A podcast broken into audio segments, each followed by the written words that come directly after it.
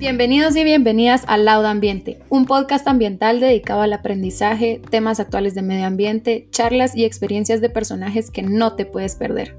Lauda Ambiente desea transmitirles la importancia de la conservación ambiental a todos. Nos dimos cuenta que la información no siempre es accesible y a veces no es muy fácil de comprender. Es por ello que esta plataforma nos da la oportunidad de llegar a más personas y que todos aprendamos sobre cómo contribuir con el ambiente. Queremos compartirles información por medio de charlas con expertos en temas ambientales, pero dirigidas a todo público.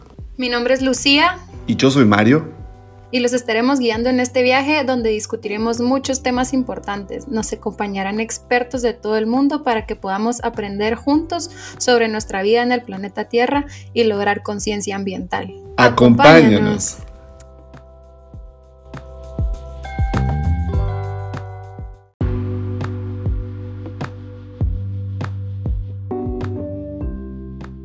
Hola, hola, ¿qué tal están? Bienvenidos a otro episodio de Lado Ambiente. Espero que todos estén muy bien, contentos porque tenemos una gran invitada que para nosotros es un honor tenerla acá. Mario, ¿cómo has estado? Eh, ¿Qué tal? Pues muy bien y a toda nuestra audiencia un cordial saludo y hoy, como Lucía acaba de decir, tenemos una invitada muy especial, tengo el gusto de presentarla, pues ella es Virginia Mosquera Salles, ingeniera ambiental de la Universidad Landívar y pues que fue nuestra catedrática también, pues tenemos una, una relación especial, la conocemos ya desde algún tiempo ella tiene una maestría en Ingeniería del Agua, que la sacó en Bélgica. Tiene otra maestría en Estudios Estratégicos de, que sacó en Landívar. Y ahorita es candidata a PhD, a doctorado en la Universidad Sueca de Ciencias Agrícolas. Eh, ha trabajado en recursos hídricos desde hace muchos años, entonces tiene un montón de experiencia y nos va a compartir hoy todo su conocimiento. Muchas gracias Vicky por acompañarnos hoy. Hola Vicky, ¿cómo estás? Bienvenida. Hola Mario, hola Luchi, pues gracias por la invitación, ya saben, cuando quieran, qué mejor, qué mejor oportunidad que platicar con ustedes de lagos, me encanta. Pues aquí estamos Vicky, queríamos empezar primero el tema de hoy, ¿verdad? Como ya sabes tú, eh, es de cómo conservar los lagos y por qué se contaminan y por qué estos recursos son tan importantes para nosotros. Pues no sé si nos puedes contar un poquito de qué es un lago y qué tiene ese ecosistema.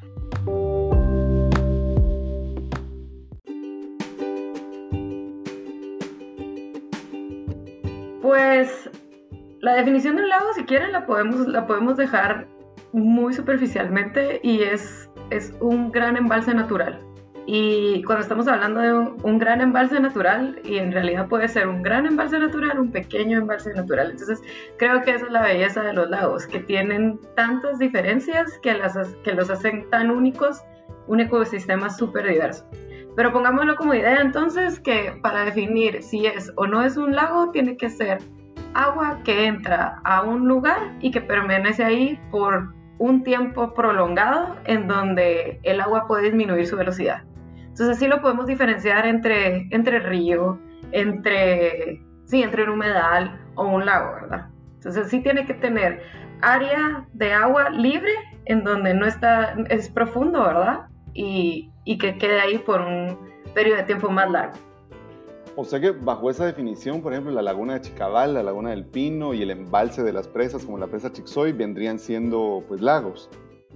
Pues la laguna de Chicabal sí, por ejemplo, porque sí tenemos la definición de que viene agua que se está moviendo y que se embalsa y entonces sí tiene características y hace un ecosistema con esas características.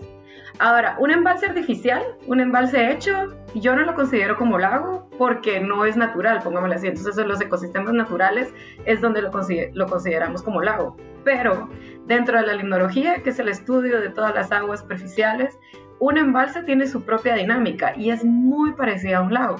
Entonces sí existe la limnología de embalses, es más, en Colombia que tienen muchísimos embalses, que tienen muchos problemas de contaminación de los embalses, cuando hacen estudios, hacen estudios de los lagos y hacen estudios de los embalses, de los embalses porque las características son muy parecidas. Pero un embalse no lo categorizamos como lago, sino como embalse, pero tiene características de un lago. Sí, pues porque es artificial. Exacto, porque está hecho por, los, por el hombre, pero sí tiene las mismas dinámicas que ecológicas que el lago.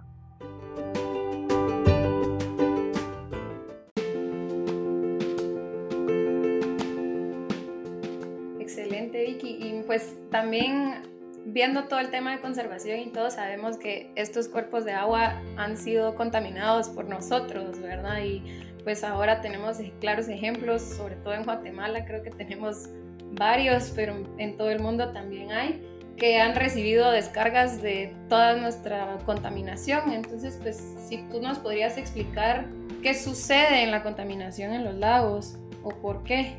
Algo, algo que sí quiero rescatar de lo que acabas de decir, Luchi, es que la contaminación de lagos no es solo en Guate, no es un problema de Guatemala, ¿verdad? Sino, así como digamos pérdida de biodiversidad o gases de efecto invernadero o cualquiera de los otros temas, es, es un tema mundial. Entonces, la, la contaminación del agua está pasando en los trópicos, en las áreas templadas, en todas partes, claro, con diferentes grados y con diferente forma, pero sí es un tema que le tenemos que poner mucha atención porque un alto porcentaje del agua dulce que tenemos nosotros cerca de, de áreas productivas o de ciudades o de, sí, o de áreas agrícolas están en nuestros lagos, de los cuales no los estamos protegiendo y los estamos contaminando alrededor del mundo. Entonces, si ya nos vamos como un poco de detalle, la verdad, muchas veces podemos decir, o la mayoría de las veces, las causas de la contaminación de los lagos son humanas y son tres. Primero, puede ser las descargas de aguas residuales sin tratamiento. Aguas residuales son todas las aguas que han sido utilizadas en una casa o que han sido utilizadas en la industria, también puede ser, que no se le da ningún tratamiento para que no entren contaminadas al agua. Esa es la primera. La segunda es escorrentía agrícola, que eso significa áreas de cultivo, que no es un cultivo específico, sino puede ser cualquier clase de cultivo, que también varía dependiendo de dónde estemos en el mundo, pero en Guate ya sabemos también varía dependiendo de qué lago estamos hablando. Pero esta actividad agrícola, entonces, al llover, tener fertilizantes y tener todos estos, se lavan todos estos fertilizantes y llegan al agua. Y por último, la erosión. ¿sí? Erosión que viene de las carreteras, que viene del el manejo malo de laderas, que también cuando llueve mueve todos estos sólidos que llegan al agua.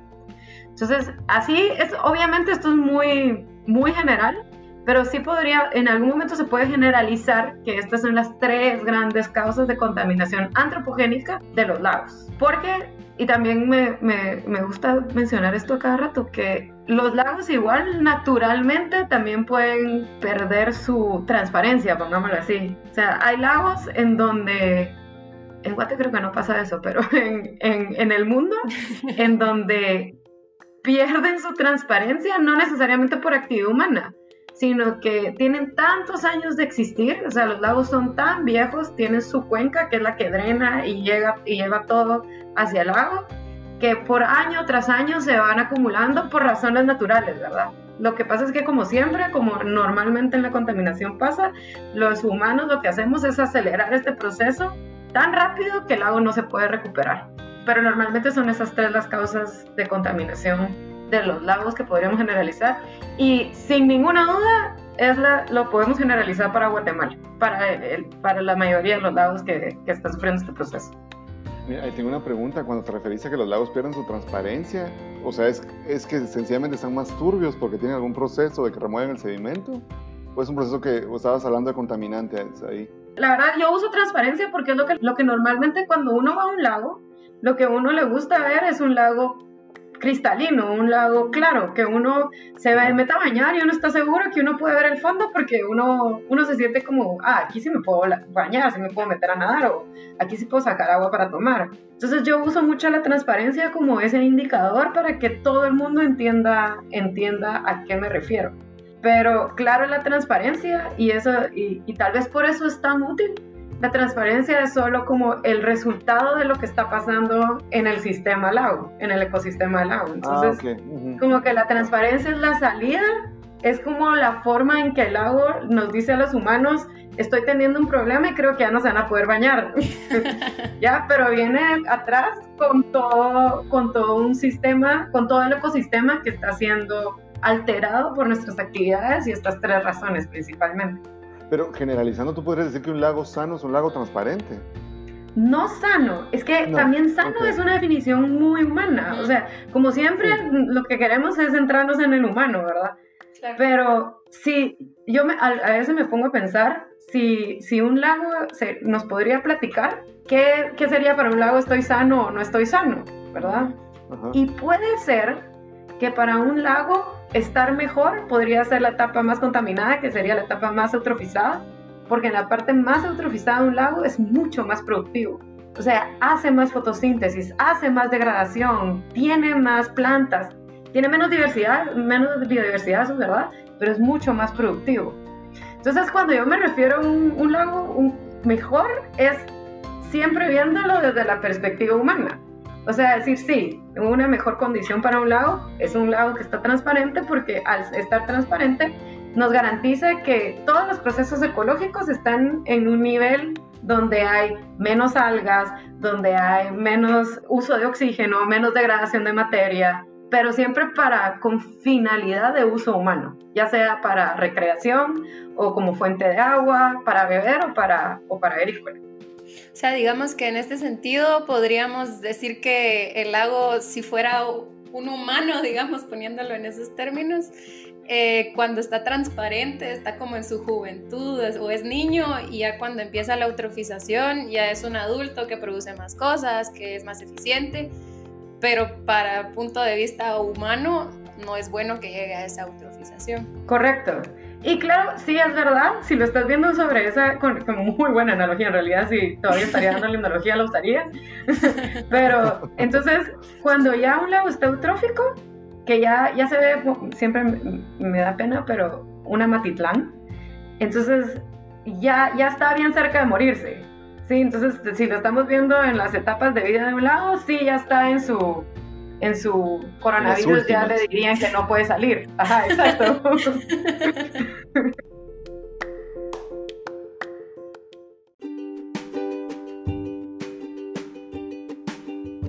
Perdón, una pregunta para las dos, porque eh, están, estábamos hablando de eutrofización y tal vez podemos definir qué es eutrofización para, para nuestro público. Es una palabra muy importante, pero definámosla. Ahí vi que la experta. Em, me gustaría oír a Luchi en realidad, pero, pero lo voy a decir yo. Ah, ah. Em, pues la eutrofización es el proceso en que el lago, como dijo Vicky, ¿verdad? Se llena de nutrientes. Nosotros hemos acelerado el proceso de eutrofización en muchos lagos y según recuerdo eh, es el proceso de cómo un lago se va convirtiendo en pantano y está lleno de muchos nutrientes. Eh, ahora pues ya tienen contaminantes químicos también, ¿verdad? Pero es ese proceso natural que tienen estos cuerpos de agua. Es su proceso natural, pero normalmente lleva miles de años y ahorita lo que sucede con la eutrofización es que se está acelerando ese proceso y estamos provocando, como tú dijiste, la muerte de estos cuerpos de agua. Creo que en resumen es eso. Entonces, un proceso de eutrofización es un proceso en donde a un lago le ingresa mayor cantidad de nutrientes, ¿sí? Eh, y nutrientes mm, nos podemos meter a, hablar de qué tipo de nutrientes, pero pongamos todos los nutrientes que se puedan.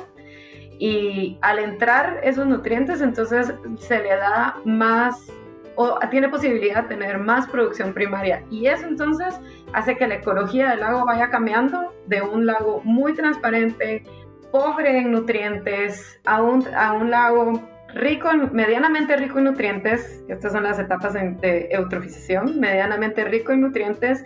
Esto significa que ya tiene más producción primaria, significa que ya va a tener más algas, significa que se va un poquito más verde de vez en cuando en, ciertos, en ciertas temporadas del año y luego a una tercera etapa que ya es cuando ya es eh, hiper rico en nutrientes, eh, lo que significa que ya tiene mucha producción primaria, mucha alga, y en el fondo del lago ya también tiene mucha decomposición de materia orgánica, que esto lo que hace es que tenga mucha absorción de oxígeno y entonces va perdiendo oxígeno en toda la columna de agua, que significa desde la parte superficial del lago, desde el espejo de agua, hasta el fondo, ¿verdad? Entonces, si un lago ya no tiene oxígeno, significa que ya está llegando a esa parte última de su proceso de eutrofización. Un lago joven en su proceso siempre va a tener oxígeno desde su primera parte hasta su última parte. Entonces, si estamos hablando de estas tres etapas, significa que en cada una de sus etapas el lago va a tener diferente diversidad, mucha más en ciertas, en ciertas etapas que en la otra. Por ejemplo, en el en medio el lago suele ser más diverso. Esa es más o menos las etapas de eutrofización. Tienen su nombre, que lo podemos decir, que, que empieza con un oligotrófico, luego viene un mesotrófico y termina con, con un eutrófico. El lago para empezar entonces tiene una cantidad en equilibrio de nutrientes, digamos, y por, como decías antes, por escorrentía agrícola, eh, las plantas o los, cultivos necesitan que pongan extra nitrógeno, extra fósforo, y estos nutrientes extra al llegar al lago entonces hay más para que las plantas se nutran, coman, entonces crecen más, ¿verdad? Crecen de manera desordenada. Correcto.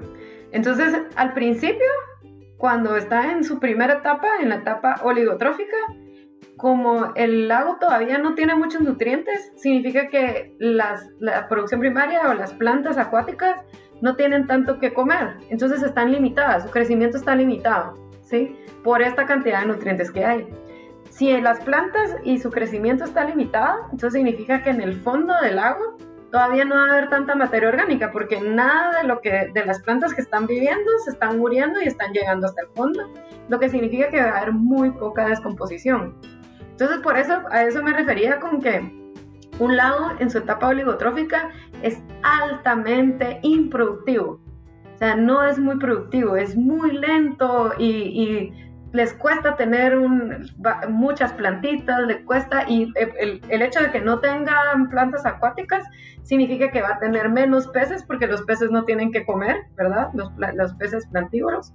Y luego significa que van a haber menos peces carnívoros. Entonces el agua en su primera etapa de eutrofización es un, es un lago poco productivo, ¿sí? Muy transparente, muy pristino, muy, calmado, pongámosle así en palabras ecológicas.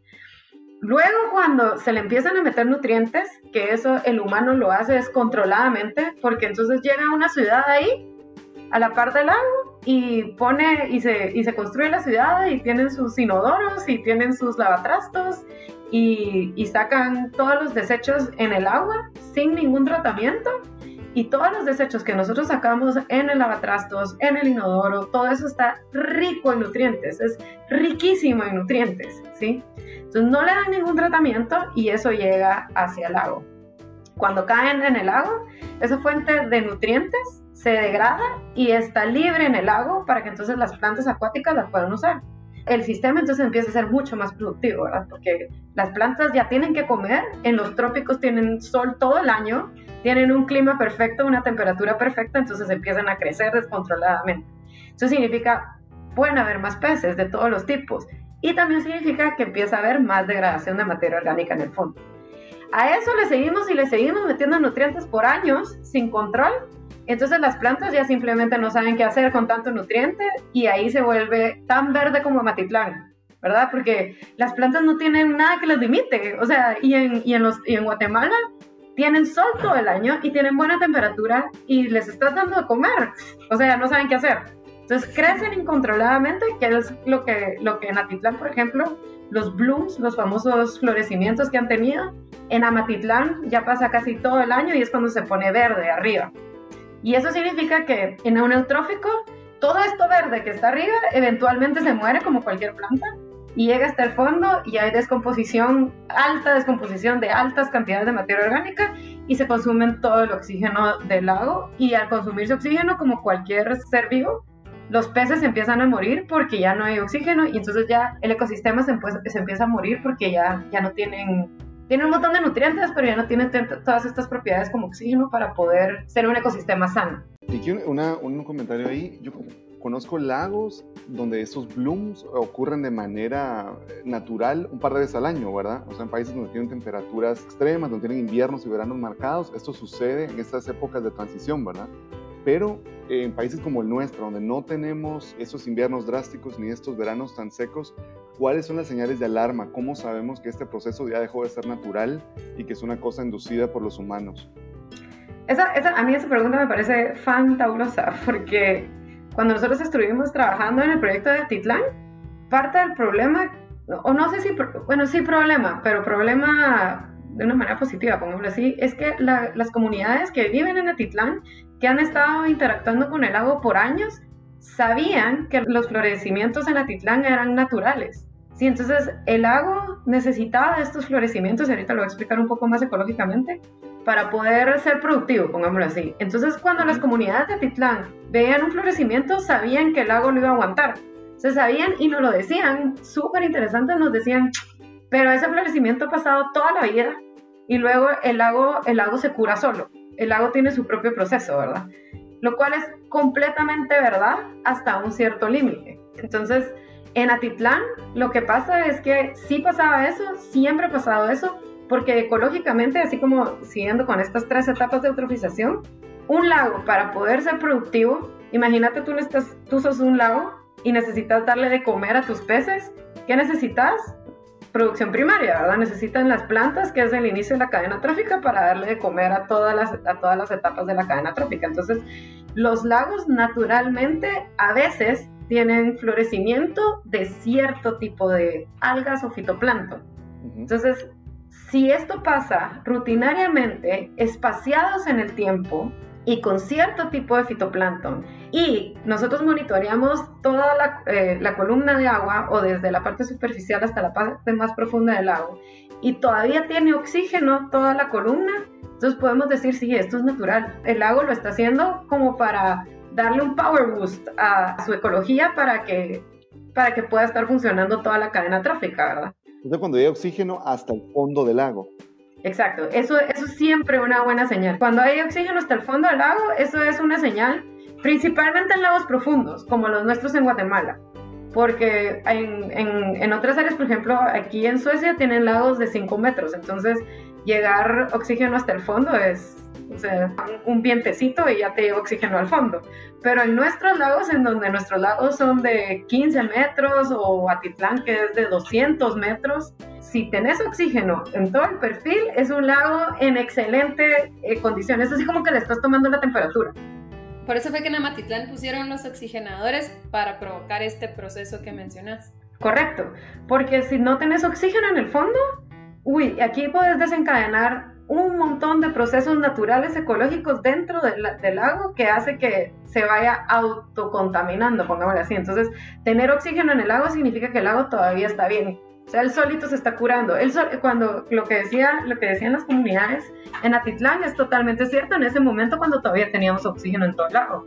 Entonces, el lago de Atitlán sacaba su florecimiento de fitoplancton bueno o de algas buenas, que lo que sirve es para alimentar a los peces y luego esta, este fitoplancton se moría, se iba al fondo, se consumía la materia orgánica, pero no dejaba sin oxígeno todo o parte de, de la columna, ¿verdad? Entonces ahí sabíamos que todo bien. Pero ahorita en el caso de Atitlán, ya sabemos que el fondo no tiene oxígeno, ya sabemos que las especies que están apareciendo en los florecimientos son especies indicadoras de contaminación y ya sabemos que el florecimiento está, está pasando cada vez más seguido antes no tenemos registros reales de cada cuánto pasaba, pero sí podemos saber que era por lo menos cada 10 años. Hoy estamos teniendo florecimiento cada 3 años. Entonces, eso ya son indicaciones donde el lago nos está diciendo, ya, ya no me puedo recuperar solito. O sea, ahorita me tienen que ayudar porque ya no puedo solito yo hacer mis procesos naturales me están metiendo demasiados nutrientes, entonces ya estoy como combatiendo en contra antes de pasarnos a la otra etapa de eutrofización, o sea, una etapa un poco más contaminada, pongámosle así. O sea, ahí está el punto, digamos, es cuando el cuerpo de agua pierde la capacidad de autorregularse, entonces está sobrecontaminado y la intervención humana para tratar de limpiarlo se vuelve necesaria. Correcto. O sea, los lagos son una cosa, a mí me parece increíble que los lagos tienen como todo en, este, en, el sistema natural, ¿verdad? Todo está interconectado.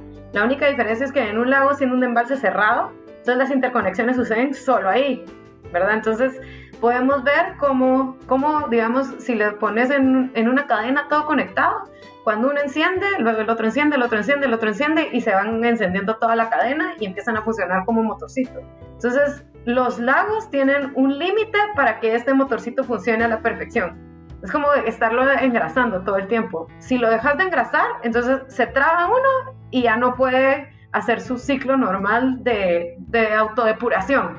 Pero, y ese límite, si fuera solo por nutrientes entrando naturalmente, podrían pasar siglos sin que llegue a ese límite. Como nosotros siempre aceleramos la contaminación, Entonces, el lago llega muchísimo más rápido a esos límites en donde ya la, la máquina ya no funciona. Y ahí es donde nosotros tenemos que intervenir a revertir lo que nosotros mismos hicimos o prevenir que llegue a esa etapa.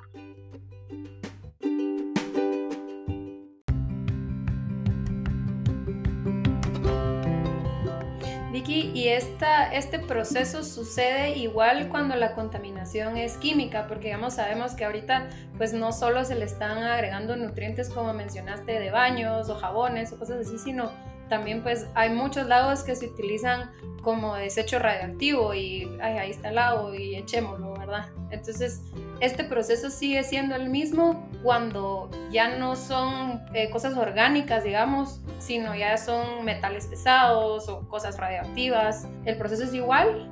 No, eso, también me parece una muy buena pregunta, súper buenas preguntas. en realidad, lo que les estoy diciendo ahorita del proceso de eutrofización, que es el más, bueno, hasta ahora es el más común, es solo cuando estamos hablando de entrada de nutrientes que viene de materia orgánica. ¿Sí? Entonces estamos hablando de nuevo de fertilizantes de la agricultura, de erosión, que son suelos, y de, y de aguas residuales. Ahora, cuando estamos hablando ya de temas como metales pesados, radioactivo tal vez en Guatemala pues, pues no, no hay, ¿verdad? Entonces no, tenemos ejemplo en Guatemala, pero en Guatemala sí tenemos el caso del Villalobos, que sí está trayendo eh, metales pesados, que sí está trayendo contaminantes emergentes y cuando estamos hablando de contaminantes emergentes estamos hablando de, de cocaína, estamos hablando de ibuprofen, estamos hablando de hormonas, que ese tiene otro impacto en los lagos que en Guatemala ni hemos empezado ni a estudiar el impacto que está pasando en los lagos, ni a tratarlo. Si ni siquiera estamos tratando heces fecales en el agua, menos estamos tratando cocaína, ibuprofen y, y hormonas, ¿verdad? Lo que sí les puedo decir, que yo tampoco soy experta en eso, pero sí vi un súper buen documental de un lago que estaban empezando a estudiar hormonas en Francia y lo que se dieron cuenta era que de París salía tantas hormonas porque claro, uno toma pastillas anticonceptivas y no todo es retenido en el cuerpo, sino más de algo como la cocaína y como el ibuprofeno. O sea, uno toma ibuprofeno y no todo, no todo, no todo se absorbe. Exacto.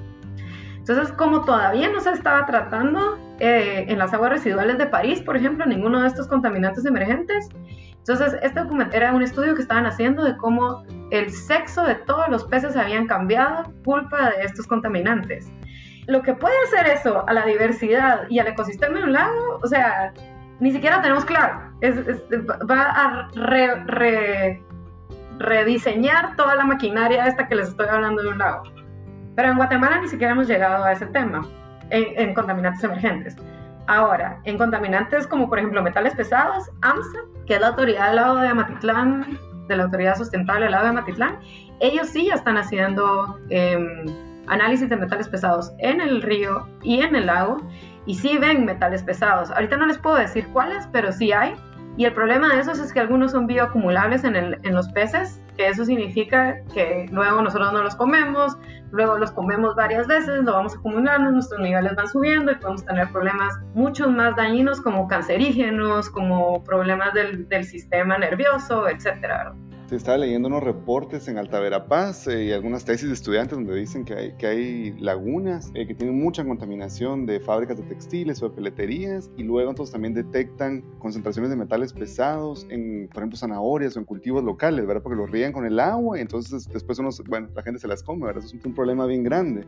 Y eso sucede no solo aquí, sino hay estudios también que es muy común en la China, ¿verdad? Que están al lado del, del río o lago que llega contaminado y ya sus cultivos están llenos de estos metales y Correcto.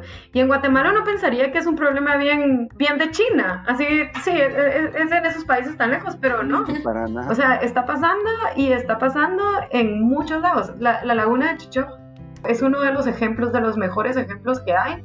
Exacto. que hay una zapatería ahí, no voy a decir nombres, eh, que no tenía, no tenía, y por no atreverme a decir que no tiene, tratamiento de aguas residuales del nivel que se necesita porque sí están descargando metales pesados.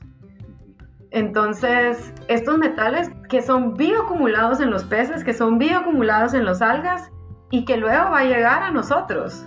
O sea, no, no es un tema de que el pez esté contaminado, sino es lo que nosotros comemos, es lo que llega a la central de mayoreo que nosotros compramos cada vez que vamos al súper, ¿verdad? Entonces es un tema muy pesado que es muy aparte de la eutrofización. Entonces este es como más silencioso porque no se ve, porque no ven, porque puede tener un lago con metales que no esté verde. Es muy raro, pero puede estar, pero es silencioso, mientras que la eutrofización es más alarmante, se ve verde, ya no está transparente el lago, pero son dos problemas que hay en Guatemala en diferentes lagos. Eh, bueno que preguntaron eso, porque es verdad que son dos tipos diferentes, con dos impactos diferentes, pero reales en Guatemala. Va, y ahí todavía quiero meter un poquito más de mi cuchara para que vean lo importante que son los lagos cuando les estaba hablando de estas algas que son indicadoras de contaminación, que son llamadas cianobacterias, ¿sí?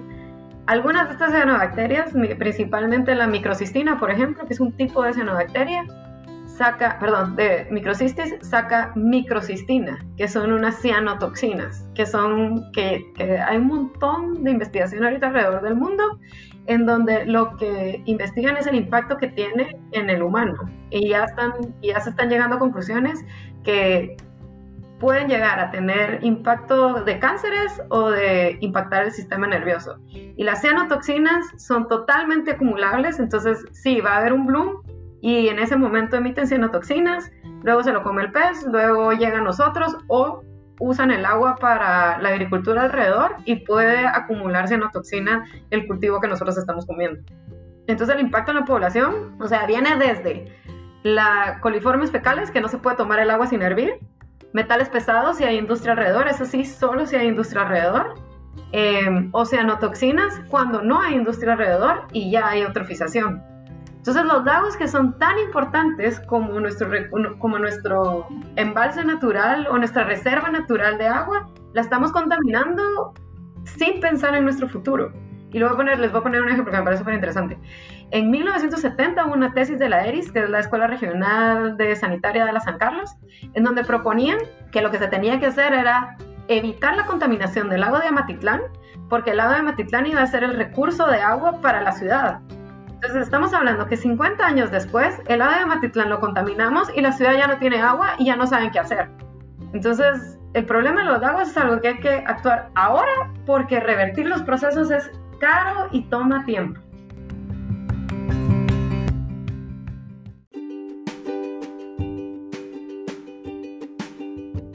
Alegra muchísimo que hayamos entrado en este tema porque es algo que quería preguntar también. Por ejemplo, si nos enfocamos en el tema de la eutrofización por un momento y nos vamos al lago de Atitlán, que creo que la condición todavía está un poquito mejor, ¿verdad? Todavía estamos a años de distancia con Amatitlán por el momento. Si hoy desconectáramos todos los drenajes, eh, dejaran de haber cultivos alrededor del lago y entonces ya no hubiera escorrentía agrícola, ¿cuánto tiempo podría tardar el lago en recobrar su estatus original? El problema es que la pregunta exacta como que, porque los periodistas no la hacían acá rato, es, ¿cuántos años? ¿Pero cuántos años tenemos? Y, o sea, nosotros como científicos no tenemos suficiente información y aunque tuviéramos, porque nosotros empezamos a, o sea, nosotros incluyendo la doctora Dix, incluyendo a, los doctores que venían de Estados Unidos, empezamos a monitorear así ya con ganas a Titlán eh, después del florecimiento del 2009. Entonces eso significa que para entender la dinámica ecológica del agua todavía no tenemos suficientes datos. Para entender la problemática ya. Ahora, para contestar la pregunta de cuántos años tomaría la recuperación completa del agua Titlán, en años concretos no lo puedo decir. Tomaría un, un tiempo, no tan largo si lo hacemos ahora, porque el lago de Atitlán todavía no ha llegado a la siguiente etapa. Entonces, prevenir la eutrofización de un lago siempre es la opción. Siempre tenemos que prevenir que el lago pase a la otra etapa y por eso la campaña tan dura que, que tenemos con Atitlán para prevenir más que lamentar. Porque media vez pasamos a la otra etapa, revertir el proceso toma mucho tiempo y mucho dinero. Vamos a poner a Matitlán, que si nosotros ahorita dejamos de meter agua, así como en la misma pregunta que tú hacías, Mario, hay tantos nutrientes en el fondo que todavía, según la concentración que nosotros teníamos, todavía necesitamos 20 años para que se limpie la concentración de nutrientes que están en el fondo. Y además tenemos que revertir el proceso. Entonces es muchísimo tiempo y muchísima inversión lo que se necesita. Se recurriría como a, específicamente en Amatitlán, ¿verdad?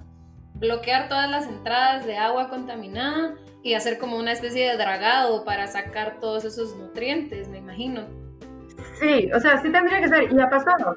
En Japón hay dos ejemplos en donde hicieron eso, pero la economía y los gobiernos de Japón son incomparables a los de Guatemala. Entonces, esos proyectos que sí se pueden hacer, que, que, en Guatemala hay suficientes científicos, ingenieros y conocedores de los procesos para lograr hacerlo, pero necesita una gran voluntad política y necesitamos de dinero para Matitlán. Por el contrario, para Atitlán lo que tenemos que hacer es prevenir. Y para eso también necesitamos voluntad política y también necesitamos inversión, pero entonces el impacto va a ser mucho, más, mucho a más corto plazo.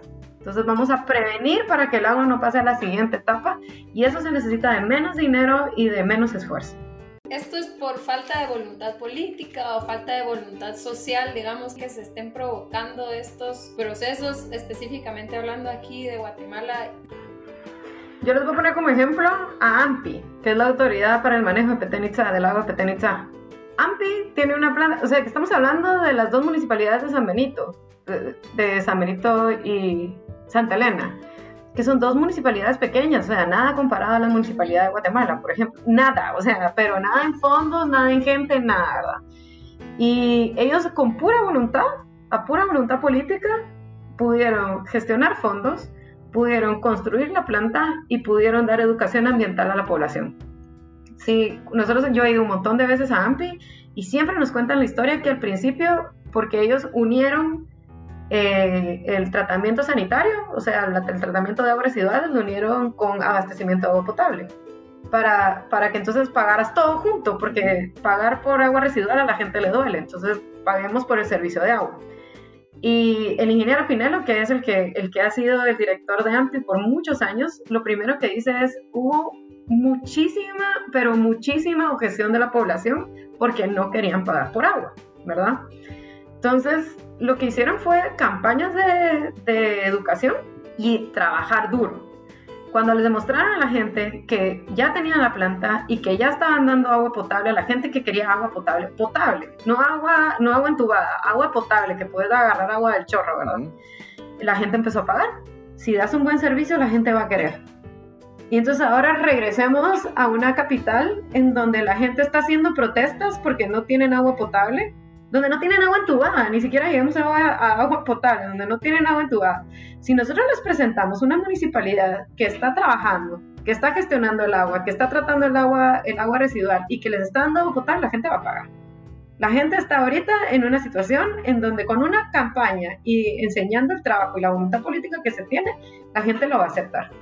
Sí, lo triste de todo esto, en que en áreas, en áreas de la ciudad que son, eh, bueno, que son tal vez más populares, la gente gasta un dineral más que en áreas más acaudaladas en pedir pipas de agua, en, en comprar, eh, en comprar garrafones y agua embotellada. Entonces es bastante terrible la situación del agua ahorita, ¿verdad? Deberíamos estar teniendo mejor.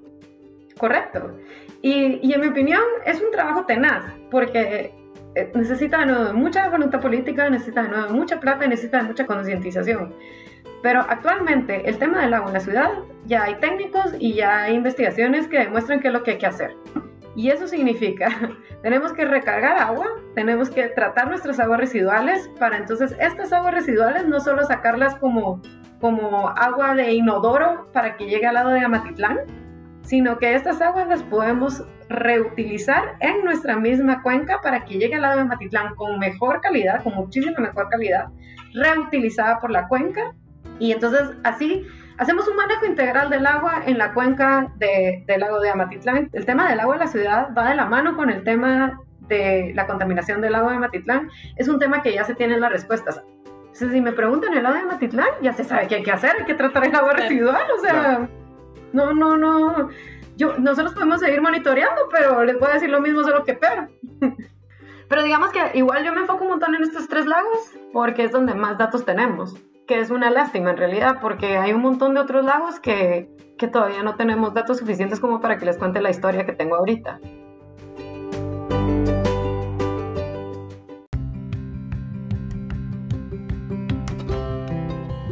Vicky, en tu experiencia, eh, ¿tuviste la oportunidad de conocer o has estudiado algún lago, no en Guatemala, verdad? Porque ya vimos que no se han recuperado, pero algún lago a nivel mundial o donde has estado que haya logrado recuperarse y salir de, de este proceso y revertirse? Sí, el que, siempre, el que siempre decimos, y fue porque tuvimos este proyecto con la Universidad de Davis y la Universidad de Reno de, de Estados Unidos, es el Lake. Que el lago que queda en Nevada, creo, sí, es ahora ya recuperó toda su transparencia, ya tiene oxígeno en el fondo, y lo que hicieron fue un, multi, un proyecto enorme, multimillonario, de entubar las aguas residuales y sacarla de la cuenca, para que nada más entrara, entrara al lago. Y a través de los años se puede ver la recuperación del agua, con datos y hay monitoreos y etcétera. O sea, que se puede, se puede. y sí tenemos suficiente información para saber que va a tomar tiempo, se necesita esfuerzo, pero el lago se recupera. Y se recupera solito. Sí, yo tengo también un ejemplo más. Aquí en Viena, donde vivo, hay un brazo del Danubio que lo cortaron hace años y es prácticamente un lago, ¿verdad? y tenía problemas mucho de, eutrofización en los 80s, en los 90s empezaron el proceso de restauración.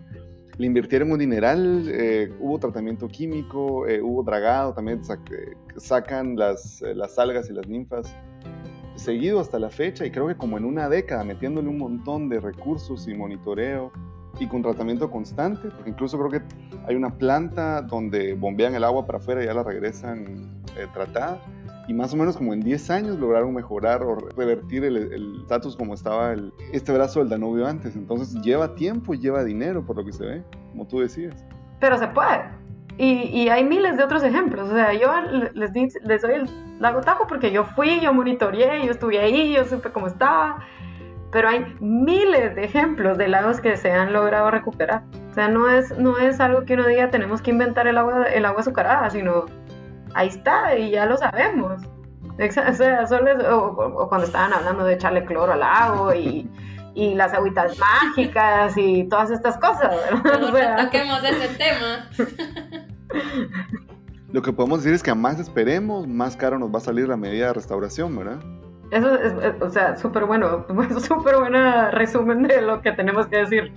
Exacto, o sea, un lago, si, si, lo, si Atitlán, voy a, seguir con Atitlán, con la profundidad que tiene, con las características que tiene, está a un pasito de que ya se vuelva, que esté en la otra etapa, ya completamente, pero a un pasito de que ya esté en la otra etapa. Y revertir el proceso de la Atitlán, que tiene 200 metros de profundidad, uh, o sea, Guatemala no tiene la plata para hacer eso, o sea, no la tenemos. Más que nos sirven, o sea, no solo son una fuente de agua, en algunos casos potable, ¿verdad? Sino nos sirve para nuestros cultivos, nos sirve como turismo, que es creo que lo que tienen la mayoría de lagos, ¿verdad? Que los tenemos que preservar porque también afecta a este tipo de economías una vez ya no haya un lago cristalino, entre comillas, que se mira muy bien en Amatitlán. El lago se puso verde y la gente dejó de ir. Correcto. Y eso es lo que la gente de la cuenca de Atitlán está diciendo. O sea, la gente, la gente de la cuenca de Atitlán vive el turismo y qué va a pasar si, si ahora está verde. ¿Qué, va a hacer el Estado? O sea, de verdad, ¿qué va a hacer el Estado con esa gente? Entonces, lo que deberían de hacer es prevenir. Planificación es lo que se necesita y sabemos cómo hacerlo y se puede hacer y va a funcionar.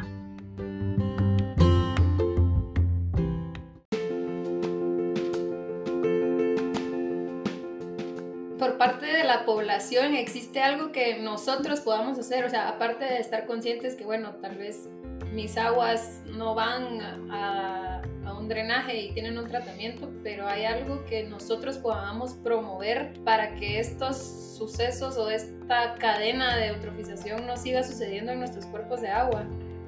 Pues mira, yo siento, en mi opinión, la mejor forma de gestión del agua es una gestión comunitaria. O sea, no, yo no creo que haya forma de gestionar el agua individualmente. No, no creo que exista. No, no hay forma. La, la, escala de gestionar el agua es muy, es muy alta para que, para que uno a uno tomemos decisión de qué vamos a hacer con el agua. Entonces yo creo, entre, entre posibles actividades que uno puede hacer individualmente, como estar seguro que uno tiene, no sé, tampoco podemos tener una planta de tratamiento, pero por lo menos ahorrar agua, fosa séptica, etcétera. Entonces, cosas que sí pueden ser individuales, yo creo que la mejor acción sería poder organizarnos a, a, a tomar decisiones para que a escala más grande se puedan ejecutar las, los proyectos o las ideas o lo que sea. Porque si no somos todos, no se puede. O sea, no, no hay forma. Sí tenemos que tener suficiente quórum para que el impacto llegue a repercutir en el agua? Bueno, además de empujar las decisiones políticas, elegir bien a nuestros alcaldes. Por supuesto. Bueno, también se me ocurre a mí, aunque también el impacto sea mucho más reducido, pero pues como lo decías, lo de los contaminantes emergentes, pues pensar dos veces antes de meterse la segunda pastilla de ibuprofen si, si la cabeza no duele tanto. Por supuesto, no tirar el aceite al drenaje porque se va sin tratar y llega hasta el lago, ¿verdad? Pues también hay que pensar bien con cuidado qué es lo que consume uno, porque como consumidor tenemos un montón de poder y siempre repercute en el ambiente. Eso está muy bien, sí. O también, por ejemplo, yo en, mi casa, cuando estábamos en Guate, eh, la, la, salida de, de, la lavadora o de la pila la tenía al jardín, porque es agua con nutrientes que cuando llega al jardín tiene, o sea, se absorben los nutrientes, entonces tiene su tratamiento natural. Entonces sí hay actividades individuales cuando uno entiende el problema, sí hay actividades que uno puede entender de por qué estoy haciendo esto, si, si podría usar mi misma agua, regar mis plantas y y tener un, mejor impacto. Entonces, si son estas actividades individuales y todos las hacemos, eventualmente sí tiene impacto, eso es verdad.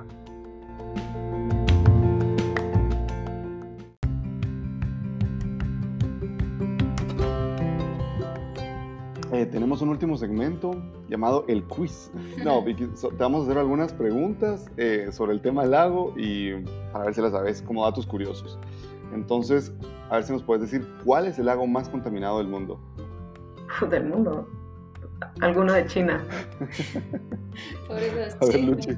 ¿Ustedes me van a decir la respuesta? Sí. Sí. es, el, es el lago, perdón si lo pronuncio mal porque no sé, ¿verdad? Pero se llama el lago Karachay este está cerca de la frontera de Kazajistán y Rusia y su mayor contaminante son desechos radioactivos y está contaminado así más o menos desde 1950. Ajá. Bueno, pero también depende de qué es contaminación, porque... ese agua, esa agua ya no se puede utilizar para nada. O sea, ya solo le echan desechos radioactivos y ahí se quedó el lago. Qué grueso. Aquí en Austria todavía hay un montón de lagunas contaminadas con polvo de Chernobyl, que, que si uno pesca es prohibido comerse el pescado. No, la verdad es que uno se topa con cualquier duda, porque igual, por ejemplo, ahorita que, yo estoy haciendo mi estudio acá, y aquí el acid deposition está así que en Guate ni lo tomamos en cuenta. O sea, cuando estamos hablando de calidad de agua, aquí siempre están con el pH en mente y nosotros en Guate. O sea, cada uno tenemos nuestros problemas muy diferentes. A ver, la segunda pregunta, quedándonos en Rusia, ¿cuál es el lago más grande del mundo? El Balcán. No. El lago más grande del mundo, que no sé porque el nombre no es lago, sino que es mar, pero es el Caspio. Ajá. No, ya perdí. Dale. Me imagino que como era tan grande, pues pensaron que era mar, ¿verdad? Pero sí, es el mar Caspio. Y es una sola cuenca, igual que la de. Es endorreica, ¿verdad? ¿Ah, sí? Y tiene 371 mil kilómetros cuadrados, más o menos tres veces Guatemala. A ver, y la última pregunta: eh, ¿en qué país se encuentran la mayoría de los lagos?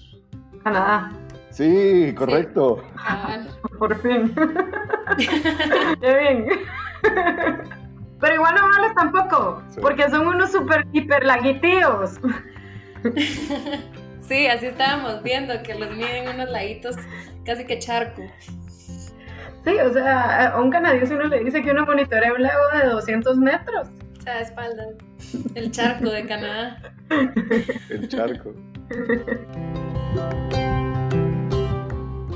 Pues bueno, Vicky, te agradecemos un montón por tu tiempo y por haberte tomado este espacio para educarnos un poquito y que aprendamos todos más de, de estos cuerpos de agua que ya vimos que son tan importantes para nosotros, para la flora, para la fauna. Ahí sí que forman parte de nuestro entorno y tienen una vida, como pudimos ver, y hacer la comparación. Y te agradecemos por todo lo que nos pudiste instruir. Bueno, eso ya saben, cuando quieran, platicamos.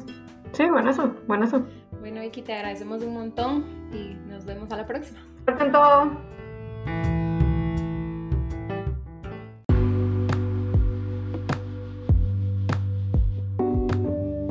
Pues bueno, hasta sido nuestra entrevista con Virginia Mosquera. Qué increíble todo lo que sabe ella, ¿verdad? Es una experiencia bien chilera, eh, bueno, ya hablar con ella fuera de la U, ¿verdad? O sea, hablar con ella en otro contexto, eso uno como cuando ha sido alumno de otra persona se siente como surreal, ¿verdad? Sí, cabal, y no, y pues yo siempre tuve muchísima admiración por Vicky desde que nos dio clases.